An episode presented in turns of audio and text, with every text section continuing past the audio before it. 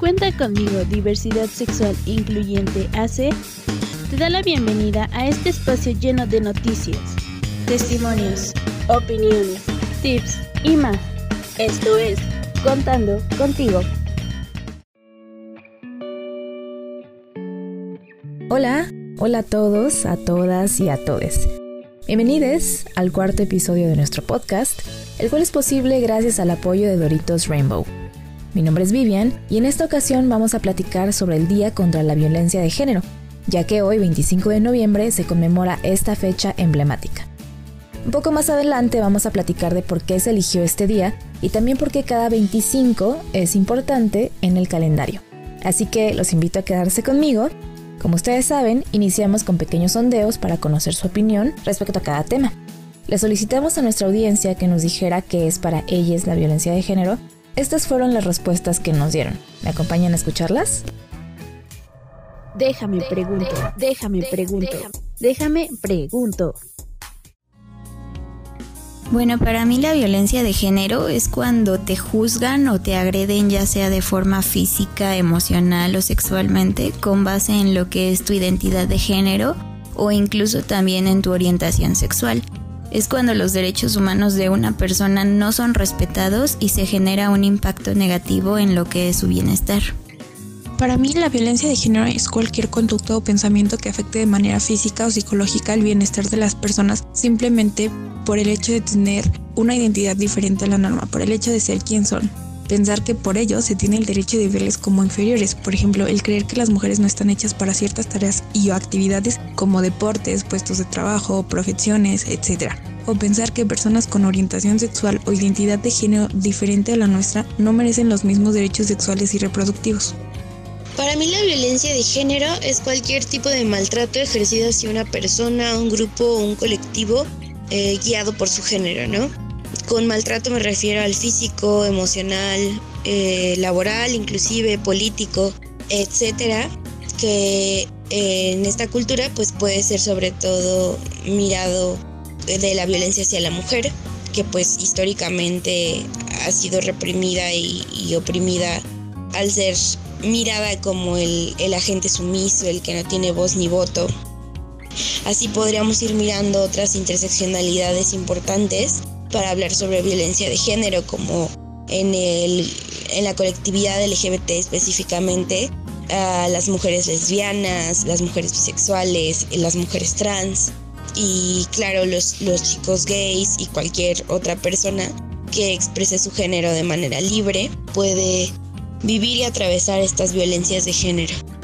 Yo definiría la violencia de género como cualquier daño que una persona ejerce sobre otra, ya sea físico o psicológico o de alguna otra naturaleza, y que la base de ese daño es la percepción del abusador sobre la víctima, su percepción de que esa persona es superior a la víctima por su género. Y creo que puede ser algo muy consciente o algo más, pues, inconsciente.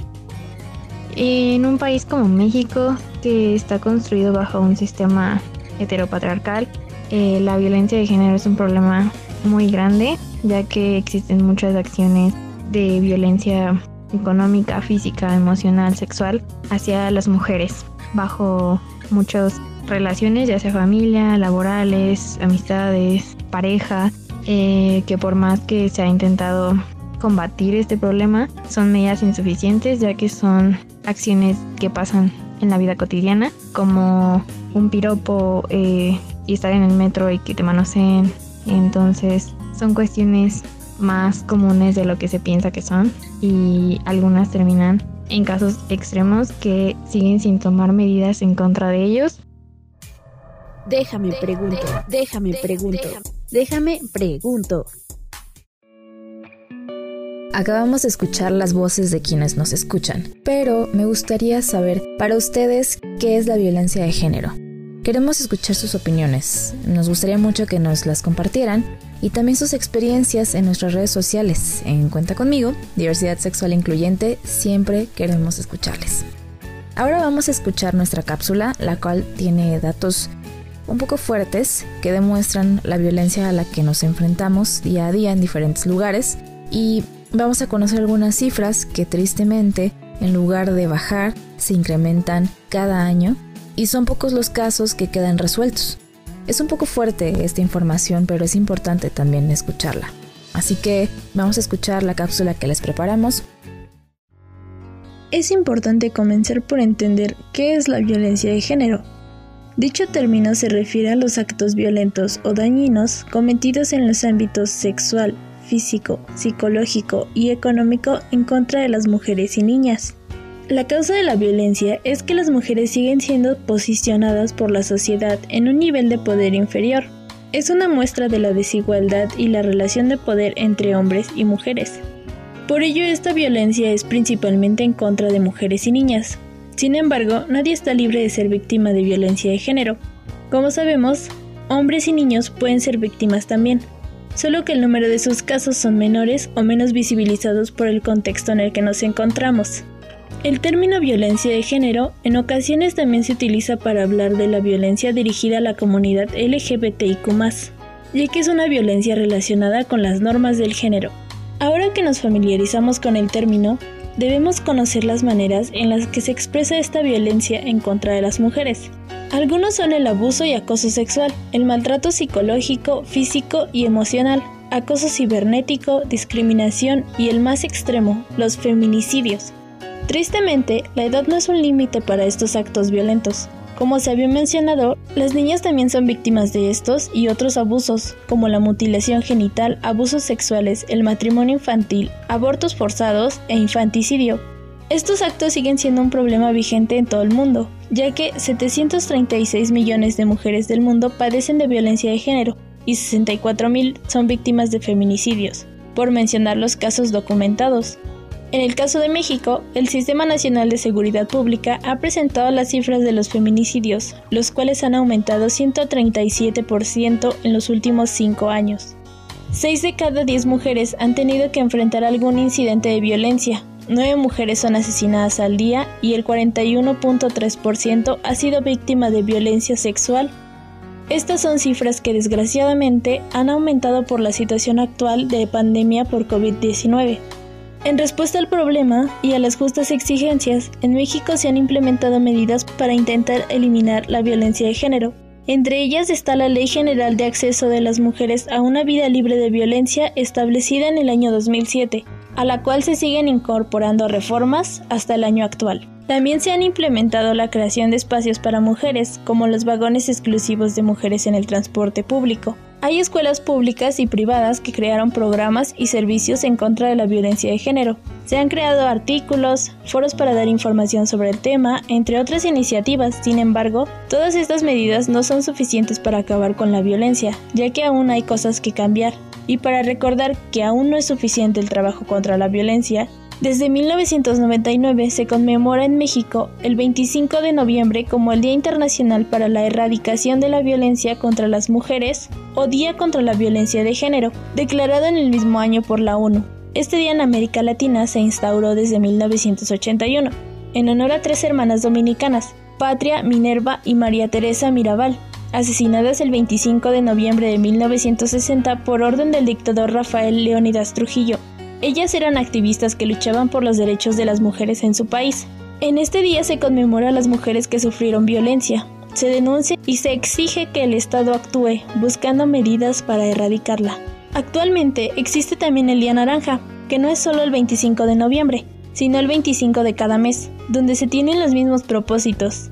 Este color se escogió porque en diferentes países el naranja representa el final de un ciclo y el inicio de uno nuevo, la esperanza de un mundo sin violencia.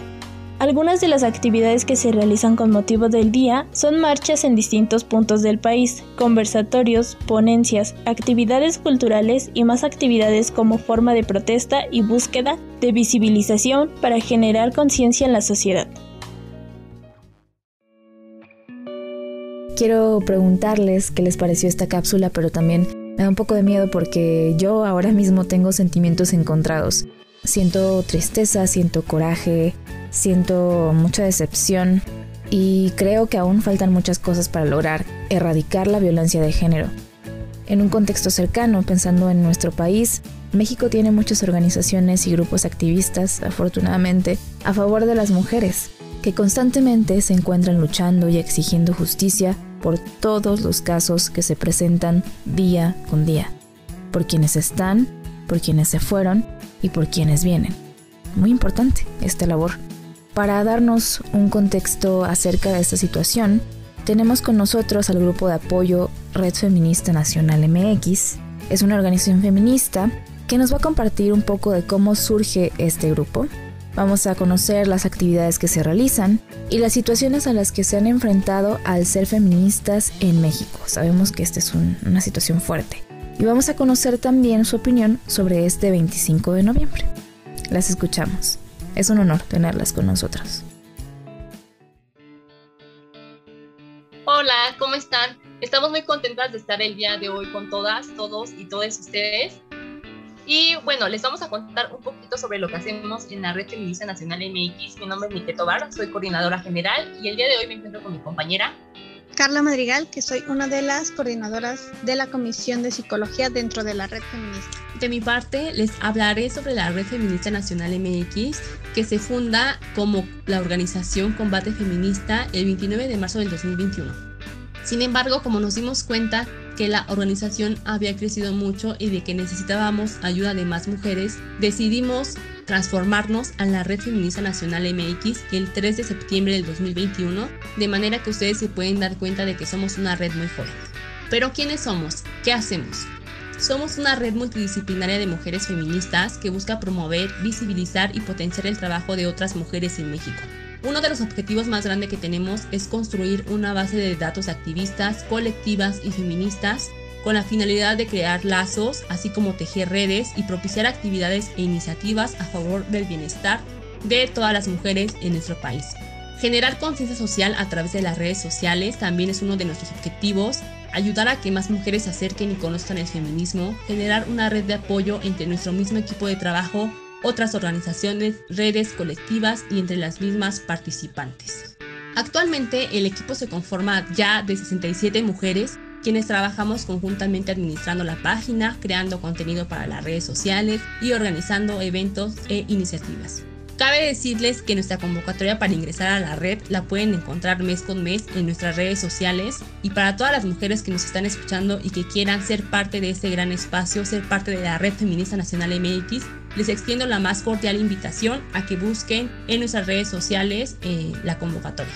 Por supuesto, también a que nos sigan en Facebook, nos encontramos como Red Feminista Nacional MX, en Instagram y en Twitter nos encontramos como arroba RedFemMX. La estructura de la red es la siguiente. Existe una coordinación general y también coordinaciones por comisión. Las comisiones que actualmente están funcionando son las siguientes. La Comisión de Derecho, Economía, Psicología, Cultura y Arte, salud y bienestar, organización y acción social, política y relaciones internacionales y por último educación, ciencia y formación profesional. Son ocho comisiones las que están funcionando y en esas ocho comisiones hay actividades, se crean iniciativas y acciones feministas, algunos talleres que han dado ya las chicas, eventos, pláticas, charlas, entrevistas, tenemos algunas secciones, ya también tenemos funcionando nuestro círculo de lecturas que se llama Agora de Mujeres, y principalmente pues las actividades se hacen por redes sociales porque es donde podemos llegar a más personas y sobre todo podemos llegar con el mensaje a más mujeres. La pandemia eh, nos ha dificultado la vida a todas, todos y todes y por supuesto personalmente pues nos ha dificultado hacer actividades presenciales en escuelas, sitios y lugares públicos, aunque también pues ya se tienen pensados eh, hacerlos en algún momento. Una de las actividades más importantes que quiero resaltar el día de hoy es que eh, dentro de la red tenemos un programa de asesorías psicológicas y jurídicas con perspectiva feminista. Aquí nos ayuda mucho y agradezco eh, pues todo el apoyo de la Comisión de Derecho y de Psicología para poder llevar a cabo este programa. El objetivo pues es brindar a las mujeres víctimas de cualquier tipo de violencia asesorías profesionales accesibles y gratuitas también, basadas en la perspectiva feminista por parte de las áreas de la psicología y el derecho. Las chicas tienen tres modalidades de apoyo, dan becas del 50%, también dan asesorías a costos accesibles o costos sororos y también asesorías totalmente gratuitas. Para finalizar, pues también estamos con ustedes para recordarles que el 25 de noviembre es el Día Internacional de la Eliminación de la Violencia contra la Mujer y como bien sabemos, pues para extender esta fecha, en los días 25 de cada mes se conmemora el Día Naranja. Un día para actuar, generar conciencia y prevenir la violencia en contra de las mujeres y las niñas, pero para ello mi compañera Carla les trae un mensaje muy importante. La violencia de género es un problema estructural que afecta en mayor medida a las mujeres en el mundo, con base en la Declaración sobre la Eliminación de la Violencia contra la Mujer celebrada en Nueva York en 1993. La violencia tiene como resultado un daño físico, sexual o psicológico para las mujeres, así como las amenazas de tales actos, la coacción o la privación arbitraria de la libertad, tanto si se producen en la vida pública como en la vida privada. En el caso específico de México, los altos casos de violencia en contra de las mujeres ya existían desde mucho antes de la pandemia y con esta el problema ha presentado niveles críticos en la intensificación de llamadas de auxilio por distintos tipos de violencia contra las mujeres, delitos cometidos por violencia familiar y violencia feminicida. Según los reportes, es sobre todo en los hogares que la violencia se ha manifestado de forma latente, por lo que las autoridades alertaron a las instituciones correspondientes para trabajar en la hechura de nuevas medidas y acciones que logran proteger y ayudar a las mujeres víctimas de violencia. Acorde con esto, el contexto de la violencia de género en los últimos años en México demanda la urgente habilitación de nuevos planes de acción en los tres niveles de gobierno, así como redes y estrategias sociales de apoyo que puedan vincular a las víctimas con las instancias pertinentes para que las auxilien, orienten y ayuden a dar fin a la violencia. Por esta razón, el trabajo de las asociaciones civiles, como Cuenta conmigo, Diversidad Incluyente, AC y las diferentes redes de apoyo como la Red Feminista Nacional, son muy importantes en estos días. Para finalizar, agradecemos el espacio a Cuenta conmigo, Diversidad Incluyente, AC. No olviden que nuestro trabajo es importante para seguir erradicando la violencia en contra de las mujeres en México. Sin más que decir, nos vemos en la próxima. Hola, mi nombre es Tania y formo parte de la Red Feminista Nacional en la Comisión de Derecho. El tema que voy a abordar es la importancia de la denuncia contra la violencia de género. El hecho de denunciar la violencia significa no solo el fomento de hacer público el acto en sí, sino que conceptualmente refiere una postura moral y ética que requiere un sostén emocional para llevar a cabo el acto.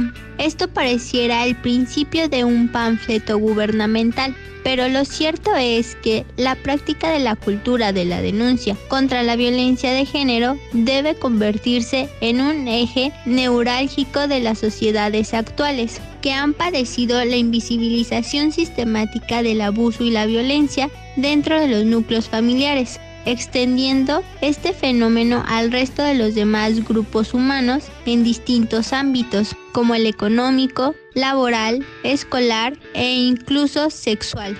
Durante generaciones enteras se ha procurado mantener la violencia como un método de sumisión y disciplina que ha trastornado la forma en que se convive y se educa para así volver la denuncia una forma de rebelión contra un sistema que oprime las distintas formas de pensar y coexistir. Se ha planteado a la denuncia incluso como una traición, al volver evidente el abuso que ejercen hombres sobre mujeres, usualmente porque quienes ejercen la violencia son los mismos que, en la mayoría de los ámbitos de la vida cotidiana, poseen cierta jerarquía dentro de las organizaciones y grupos que conforman su contexto. Ello nos lleva a plantear el hecho de que esa violencia al interior de los grupos familiares, además de permear otros ámbitos, también se encuentra inserta dentro de un condicionamiento conductual. No es gratuito que una parte importante de los abusos y la violencia sufridos por mujeres se registren dentro de la familia, misma por un familiar cercano y que este abuso o violencia sea vista con plena normalidad, incluso manteniendo en secrecía ataques sexuales, acoso y otros actos que no deben quedar impunes. Si bien lo anterior resulta más una descripción en términos generales, lo cierto es que, como se mencionó, es necesario alentar la denuncia. Esto resulta de especial importancia para desalentar y visibilizar el fenómeno en las distintas esferas de la sociedad. Actualmente Se calcula que en la Ciudad de México las mujeres representamos el 53% de toda la población y el 44% de toda la fuerza laboral. En los registros encontrados de violencia contra la mujer, se encuentra que el grupo más violentado es el que concentra la población femenina de entre 20 y 44 años, mientras que 8 de cada 10 mujeres en la Ciudad de México solo fueron víctimas de violencia emocional, económica, patrimonial, física, sexual o discriminación. En consecuencia, 6 de cada 10 mujeres mayores de 15 años solo fueron disminuidas, insultadas o agredidas verbalmente, sexualizadas, manoseadas, acosadas, perseguidas en las vías públicas, hostigadas o abusadas sexualmente. Y por lo menos 4 de cada 10 solo fueron golpeadas o agredidas físicamente. En la mitad de los casos reportados de estos tipos de violencia se identifica como violencia doméstica, debido a que los agresores, como se mencionaba anteriormente, son o fueron sus parejas, amigos, compañeros íntimos o poseen otro tipo de parentesco como el familiar. El reconceptualizar la denuncia como una herramienta contra el abuso y la violencia se ha consolidado como una materia pendiente en la que se encuentra en juego el porvenir de generaciones futuras y que es una deuda insoldable con las mujeres que han padecido este flagelo durante generaciones enteras.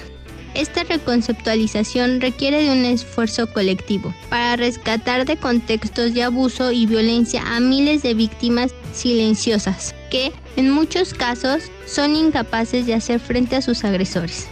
Se debe hacer a un lado el estereotipo sin sentido de que no se denuncia porque existe consentimiento. Esta falacia se ha vuelto un argumento de quienes pretenden mantener ese status quo de sometimiento e impunidad. Es urgente que se establezca la denuncia como parte fundamental de las políticas públicas que conforman el entramado jurídico dentro de este rubro, para así concretar un real avance contra la violencia y establecer un debido proceso de prevención, atención y ejercicio auténtico de justicia. Por último, quiero agradecer por este espacio que se nos brinda a cuenta conmigo. Muchas gracias.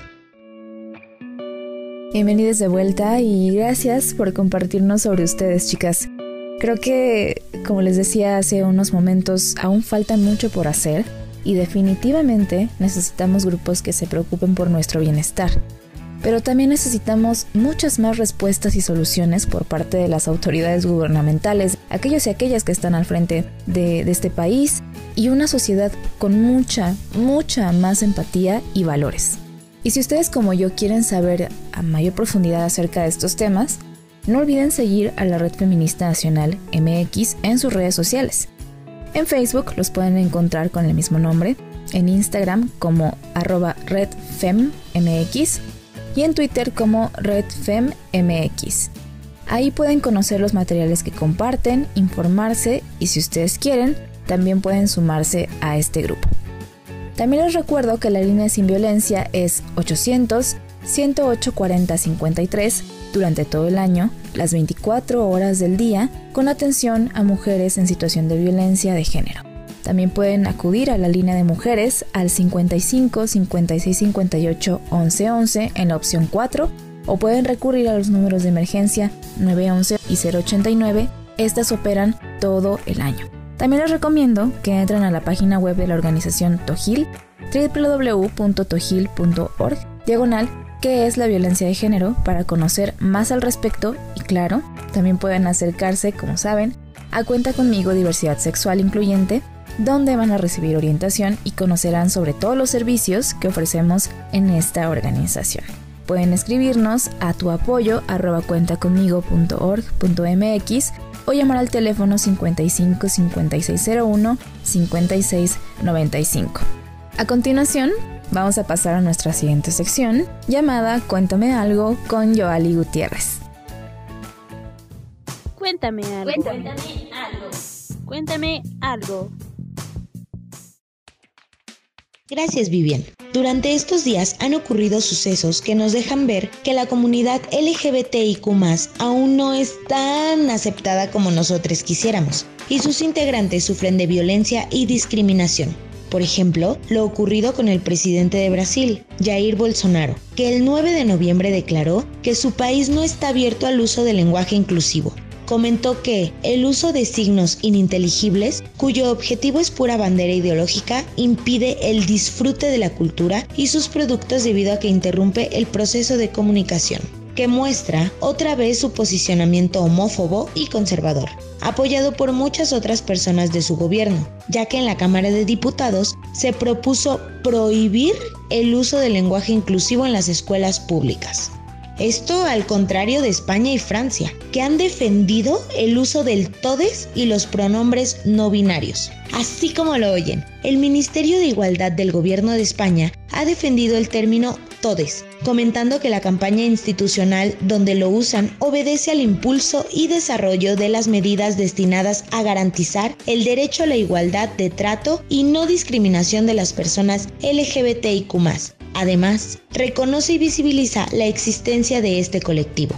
Y como les comentaba, en Francia también se ha defendido el lenguaje inclusivo, ya que el diccionario Le Petit Robert incluyó para su edición de 2022 los pronombres en tercera persona no binarios, y él y els, palabras que ya se usaban en la comunidad LGBTIQ de Francia desde hace años. Cabe resaltar que este diccionario ha sido de los primeros en registrar palabras como homofóbico en el año 1995, lesbofobia, trans y queer en 2019, transfobia y actualizó la definición de género en 2020.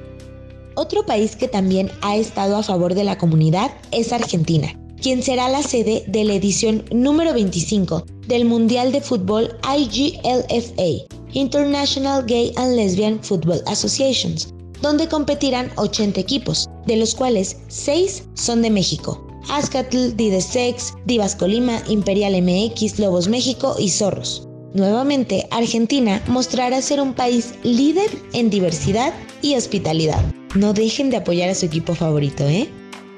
En otras noticias, en Estados Unidos, el gobernador de Oklahoma, Kevin Stitt, negó un acuerdo de conciliación que ya se había establecido para que las personas no binarias puedan modificar sus actas de nacimiento. Dijo que él nunca estuvo de acuerdo y que su administración no revisó ni aprobó este acuerdo en el que se le reconoce legalmente su identidad de género.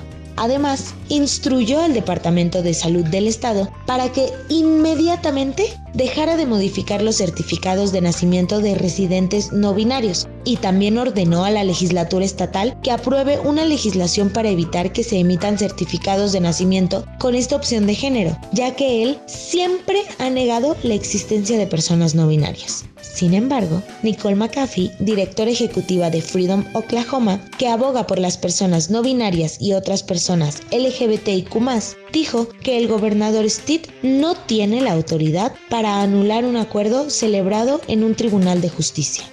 Ahora bien, quienes también han estado pendientes del Tribunal de Justicia ha sido la comunidad LGBTIQ de Chile, ya que este 13 de noviembre fue el final de la discusión de un proyecto de ley que legalizaría el matrimonio igualitario. En caso de que se apruebe, Chile se sumaría a países como Argentina, Ecuador, Colombia, Brasil, Uruguay, Costa Rica y estados de México donde ya es posible el matrimonio entre personas del mismo sexo. Además, ese mismo día, en Chile, se celebró el Día del Orgullo con una gran marcha. Fue el primer encuentro LGBTIQ después de la pandemia por COVID-19. Pasando a otros eventos, este primero de enero, Warner Bros. y HBO Max lanzarán un especial llamado Regreso a Hogwarts, el cual será un reencuentro con parte del elenco de Harry Potter y la producción debido a los 20 años que cumple la saga. Sin embargo, la autora de la historia, J.K. Rowling, parece que no asistirá a dicho evento. Desde entonces se ha especulado que esto es a raíz de lo que ocurrió el año pasado, cuando la escritora realizó algunos comentarios transfóbicos en redes sociales por un ensayo que publicó donde ella hablaba de sexo biológico e identidad de género. Existe una gran controversia al respecto, principalmente por los fans de Harry Potter que pertenecen a la comunidad LGBTIQ, quienes admiran a la autora, pero que al notar su transfobia sienten que se ha creado una gran brecha, incluyendo al cast de la franquicia cinematográfica, ya que actores y actrices también llegaron a pronunciarse en contra de las declaraciones que hizo Rowling. Actualmente se sigue comentando esta situación por quienes están a favor y en contra de su ausencia en este evento de aniversario, pero nadie ha esclarecido el por qué no participará. Una situación de transfobia que ocurrió recientemente fue en Guadalajara, cuando mujeres cisgénero violentaron y acosaron a Zafiro Medina, una mujer trans y su novia, Dea Molina, quien se encuentra en silla de ruedas. Molina dio a conocer la situación que vivieron en el Parque Revolución, mejor conocido como Parque Roja, cuando fueron con la intención de comprar maquillaje y un grupo de mujeres las abordó. Les cerró el paso y les dijo que Zafiro no podía estar ahí, ya que era un espacio solo para mujeres. Con amenazas, insultos y empujones, no les dieron la oportunidad de salir o hablar tranquilamente. Fueron violentadas hasta que Dea pidió ayuda a una amiga que iba con ellas y pudieron irse del parque. Ante esta situación, más usuarios en Twitter han comentado que no es la primera agresión, ya que ahora parece ser un espacio separatista que persigue a las personas que no entran en sus estándares con gas pimienta, bats, tubos y teasers. El que se pensaba como un espacio seguro, ahora está lleno de agresiones y violencia.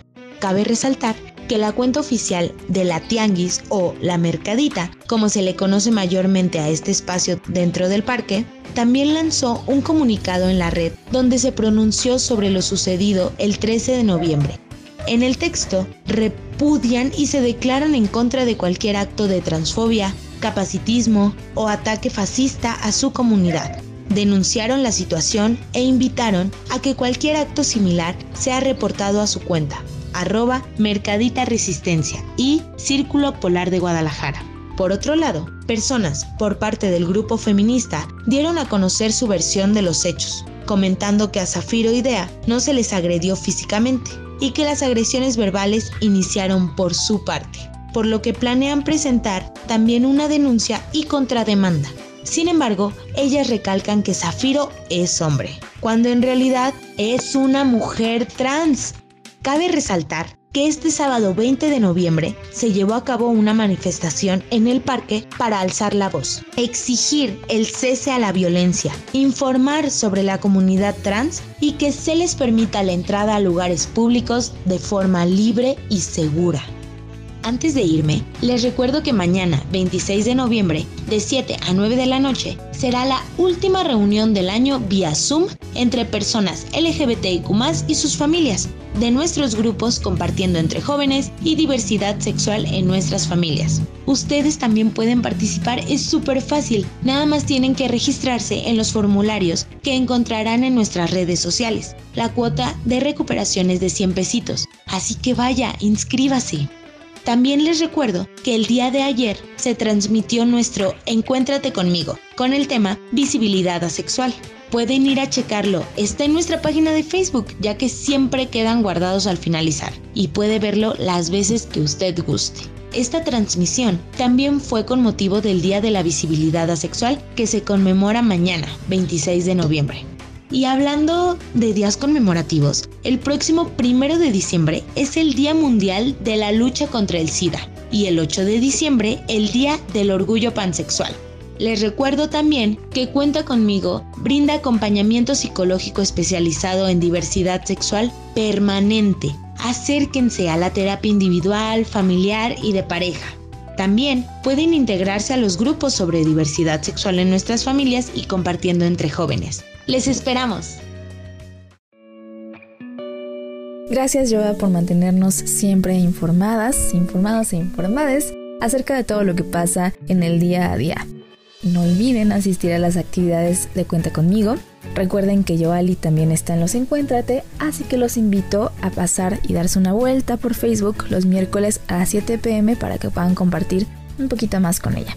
Y antes de finalizar, vamos a leer las preguntas que enviaron a nuestras redes sociales, que nuestros chats estuvieron bastante activos en estos días, pero por cuestiones de tiempo solamente les podemos dejar tres preguntas por acá. Así que comenzamos con Lupita y nos pregunta qué costos tienen nuestros servicios. Hola Lupita, te cuento que los grupos de acompañamiento de personas LGBT y y familiares se reúnen semanalmente. Para integrarte, únicamente solicitamos una cuota de recuperación de 100 pesos. De igual manera, el apoyo psicológico tiene una cuota de recuperación de 800 a 1600 pesos. Sin embargo, gracias al apoyo de donativos, hay posibilidad de que seas beneficiaria de una beca del 50%. Si deseas conocer más, puedes comunicarte al teléfono 55 5601 5695 o al correo electrónico tuapoyo@cuentaconmigo.org.mx.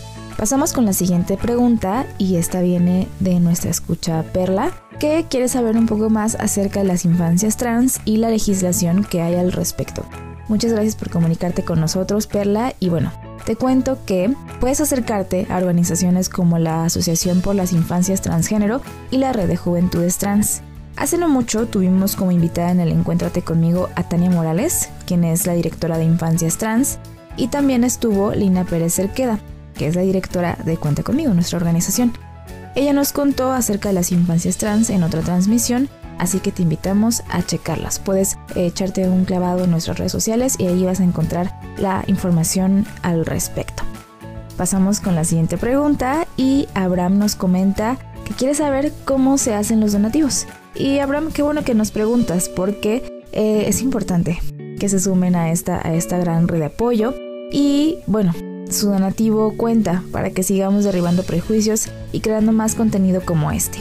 Pueden escribirnos a mi donativo cuentaconmigo.org.mx para que te contemos más a detalle cómo es que puedes sumarte. Y como en cada episodio, les recuerdo que son ustedes quienes hacen este podcast. Ustedes con sus interacciones, con sus preguntas y con su interés en estos episodios es que le dan vida le dan fuerza a este, a este espacio. Así que pueden participar en nuestros sondeos, testimonios y preguntas al ponerse en contacto directo con la organización, nos pueden enviar un correo a comunicación o también nos pueden enviar un mensaje directo en nuestras redes sociales.